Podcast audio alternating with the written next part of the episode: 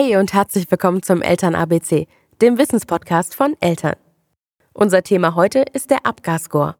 Was sagt er über mein Baby aus und warum ist er wichtig? Alle Infos zum Abgasscore gibt euch unser Elternkinderarzt Dr. Axel von der Wense. Der Abgasscore ist so eine Art Fitnesstest für das Neugeborene in den ersten zehn Lebensminuten. Die Geburt ist ja normalerweise ein sehr schönes oder das schönste Erlebnis, äh, zumindest für Eltern in ihrem ganzen Leben. Die Geburt ist aber für das Kind auch eine durchaus gefährliche Phase, weil das Baby muss ja nach der Geburt sehr, sehr viele Anpassungsvorgänge vollbringen vom schönen gemütlichen Mutterleib in das äh, mehr oder weniger selbstständige Leben.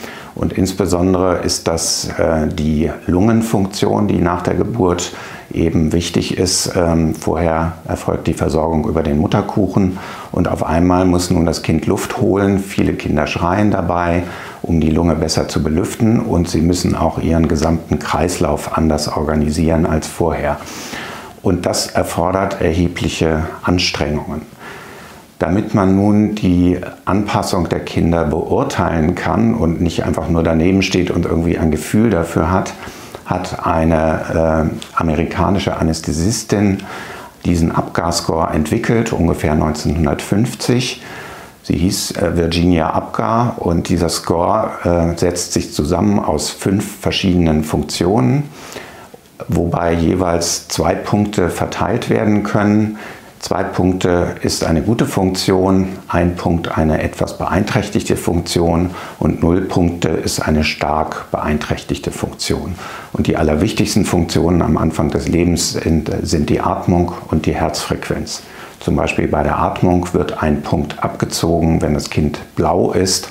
Und bei der Herzfrequenz, die muss natürlich mit dem Stethoskop von der Hebamme oder dem Arzt äh, abgehorcht werden ist eine normale Herzfrequenz über 100 oder 120 pro Minute und eine Herzfrequenz unter 100 pro Minute gibt einen Abzug von einem Punkt, unter 60 dann äh, gibt es 0 Punkte. Dann wird dieser Abgasscore nach, nach bestimmten Zeiten vergeben, nämlich nach einer Minute, nach fünf Minuten und nach zehn Minuten um auch zu sehen, ein Kind, was vielleicht am Anfang nicht gut atmet und eine niedrige Herzfrequenz hat, wie schnell das Kind sich erholt. Eine normale Anpassung in den ersten zehn Minuten würde zum Beispiel dann einen Wert von 9 für eine Minute, 10 für 5 Minuten und 10 für 10 Minuten ergeben. Das ist dann eine super Anpassung.